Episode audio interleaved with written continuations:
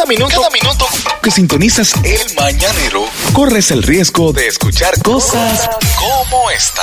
Bien, muchachos, hoy en nuestra ardua labor de llevarle al pueblo dominicano todo lo que es la cultura innecesaria, dígase, esos datos que son valiosos, pero a usted no le sirve de nada realmente. ¿Cómo así? Sí, sí, yo, porque el trabajo de uno es darle cultura al pueblo, sí, datos que tú dices, ok, ¿qué gano yo con saber eso? ¿Qué me van a pagar a mí por saber eso? Pero yo como quiera se lo traigo. Y hoy vamos a hablar sobre algo que me pidieron hace tiempo y vamos a retomar lo que son calles de Santo Domingo. Oh. Porque si hay algo típico en el dominicano, es usted vivir en una calle y no saber quién rayos era esa persona de la cual la calle suya lleva su nombre. Y vamos a comenzar por una calle a la que se le han dedicado canciones. Por ejemplo. Una, que se le dedicó una canción muy bella que dice, tú eres más loco que yo, pues entonces sube por la 27 por la de Filló. Es la doctor de Filló. Todo el mundo me pregunta, ¿quién fue el doctor de Filló? Pues nada más y nada menos fue un médico. Entonces, ah, si fue doctor, fue médico, pero en este país hay que aclararlo. Porque este es un país donde tú dices un doctor y es un médico. El doctor es Balaguer y el doctor en Astra. Entonces hay que aclararlo. Sí. hay que aclarar. Entonces, el doctor de Filló fue el fundador del primer laboratorio nacional de salud pública. Bien. Entonces, si hablamos de Filló, hay que hablar de una señora muy importante en la vida de Filló. ¿Cuál? Que no tenía nada que ver, pero sí, pero para la eternidad ellos dos siempre estarán juntos. ¿Cuál? Que fue Carmen de Mendoza.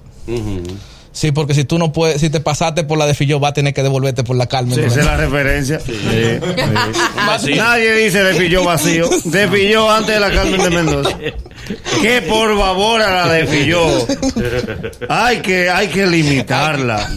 La de Filló después que pasa de la Gustavo rumbo a la Kennedy, hay que cambiarle el nombre. Porque rumbo a Teleantilla se vuelve un callejón. Es un callejón, eso no puede llamarse de Que, Filló. que de verdad, hasta el callejón hay que dejarla hasta ahí. Busquen un morador de esa zona y póngale el nombre de ese callejón. Que no, no puede ser. Sí, porque tiene que buscar un dron para pasar por ahí. El callejón llega a un punto que va a Le pueden, pasar. poner el calle- eh, le pueden poner ya en el callejón la de Filló hasta aquí. Sí, ya Filló hasta aquí. El callejón tiene un punto que para pasar dos motores en vía contraria tiene que pararse No, uno para que pase el otro. Lo que pasa es que los habitantes de los praditos no quieren. Porque es muy bien fácil para mí decirte, yo vivo en la de Filló. yo vivo en la de Filló y oh, qué bien. en Bellavista. No, No, Pradito. los praditos. Y la Entonces, de Filló después de la 27, como quien, quien viene, quien va rumbo a la Rómulo, tiene una bajada. sí. Sí. De ahí viene Que la canción. Sin freno usted no la puede coger. De ahí fue que el lápiz sacó la canción. Si tú eres más loco que yo, sube para la 27 por la de Filló. Sí. en vía contraria. Ay, muchachos, sí. Entonces, Carmen, todo el mundo, ¿quién fue Carmen de Mendoza? Lo único que se sabe a simple vista que el esposo de Carmen de Mendoza era Corniel. Ah. Sí, Carmen Mendoza de Corniel. Después, Ah, no, se, Exactamente, sí. después no se sabe más nada. Ah, bueno, decir también que De Filló es el presidente de la Asociación de Médicos que le cruzan a la 27. Ujú. Sí, porque la 27 que más médicos le cruzan. Doctor De Filló, doctor Betance, doctor Delgado. Sí. Todos son médicos. Entonces, ¿quién fue Carmen Mendoza? Carmen Mendoza fue una diputada, de las primeras diputadas de este país. Por si usted no lo sabe, cuando usted llega a su casa, dígaselo a su esposa. Ya ¿Sabes no, te lo que no se olvida. ¿Quién fue Carmen de Mendoza? Oiga qué dato. Otra de las calles más famosas de aquí de la capital, que también le cruza la 27, es una calle a la que todo el mundo le tiene confianza. ¿Cuál? O sea que uno siempre menciona los apellidos de la gente. Es la Leopoldo Navarro, que nadie dice la Leopoldo Navarro. La Leopoldo. La Leopoldo, La sí. Leopoldo, de, sí. de La calle de la la calle de la policía. Sí. Sí, la Leopoldo. De confianza uno. Sí, que pero usted se ha preguntado quién era Leopoldo Navarro. Pues Leopoldo Navarro era matemático, pintor y escultor. ¿De qué vivía? De lo que vive una persona que es matemático, pintor y escultor. De otra cosa. era maestro. Echaba día. Daba clase. Una Eso era pregunta. para él hablar. Para es ustedes que, que saben de Esos son artes. profesores para teorizar. Sí. Para hablarle en el conde bebiendo Sí. café. Ustedes que saben de arte y esas cosas. Esta gente que hace estas esculturas de hoja de lata, que ponen el primer pedazo de hierro y empiezan a engancharle cosas hasta que le quedan hierro. ¿De qué cojollo viven esa gente? Pues yo no he visto a nadie que ha salido a comprar eso. Dije, wow, para esta Navidad vamos a co-". Pero, entonces, lo peor de todo es, pues yo me puedo juntar con ellos. Que ellos cogen tres zinc y la clavan. Y eso dice algo, eso tiene un mensaje. Bien. Surrealismo, surrealismo, surrealismo.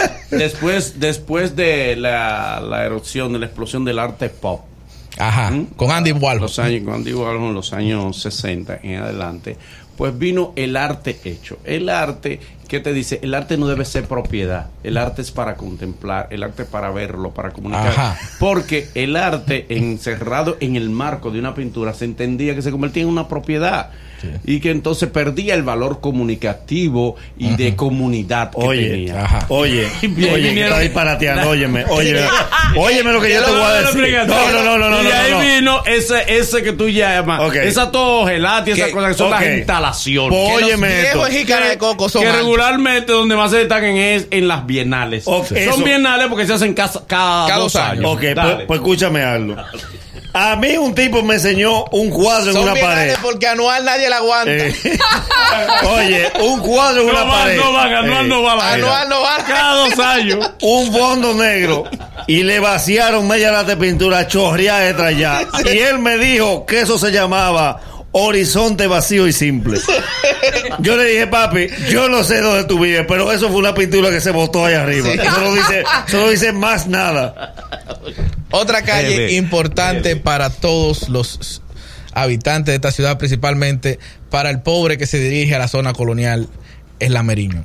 Ay, la Meriño. La Meriño, no solamente importante por todas las imprentas que tiene, usted quiere imprimir algo, usted baja a la Meriño. Sin embargo, también por el personaje que lleva el nombre de la calle.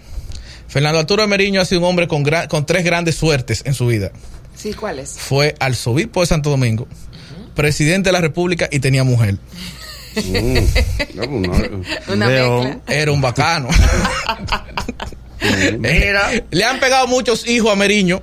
Sin embargo, voy a mencionar al hijo más importante que tuvo Meriño, aún habiendo sido arzobispo de Santo Domingo. ¿cuál? ¿Cuál? Un dato para que se lo lleven para su casa. ¿Sabe quién era el hijo de Meriño? ¿Quién? De Fillo. Está relajado. Pero no era arzobispo. Los arzobispos no pueden tener Ah, hijos. pero él tuvo un ¿Eh? hijo de Fillo ¿Eh? y lo declaró. Incluso- Cualquiera se equivoca. Los arzobispos no pueden Ya, tener hijos. ya llegaste, no tú querías. O por lo menos no pueden declarar. Ni los pastores pueden tener hijos. Los pastores sí.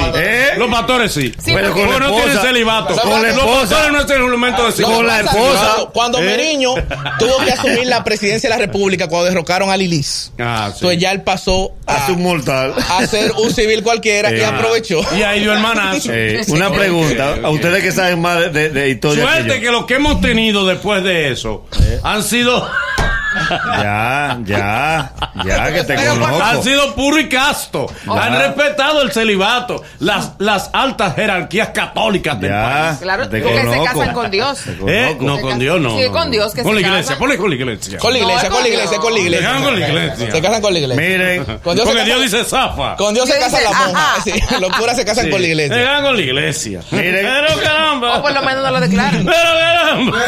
No, pero eso fue Me Meriño. da hambre. Meriño colgó los hábitos al hacerse presidente, pues no podía ser cura y Una- presidente al mismo tiempo. una pregunta que yo estoy flojo de este tecnología. Yo estoy flojo de tecnología y electrodoméstico. ¿Ustedes saben en qué fecha se inventaron la bocina? Mm, ¿Cómo así? Ustedes no lo saben. Para la semana que viene la vamos a traer. Eh, ¿Ustedes saben en qué fecha se inventaron los radios? No. ¿Y qué coño tiene que ver que en la 30 de marzo es que venden tú esa desgracia de bocinas, radios y televisores? No hay más calle para ponerle. Sí, no, Porque fue- 30, pero, pero ¿qué relación guarda La la 30 fecha de 30 de marzo? una batalla. Que una batalla que no cabe una bocina más en esa calle. Mi pregunta a propósito Tú no de puedes eso. pasar con nada de hierro. No, te jalo un Te imán. jalan. Era un jardín de los locutores que le pusieron la paseo de los locutores. Es que los, los locutores pa- paseaban por ahí. No. Le pusieron peatón. Hay otra de profesores también. Los locutores no Cada pasean. paseo de los profesores. Andaban a pie todo. entonces- los locutores Los paseaban no por ahí.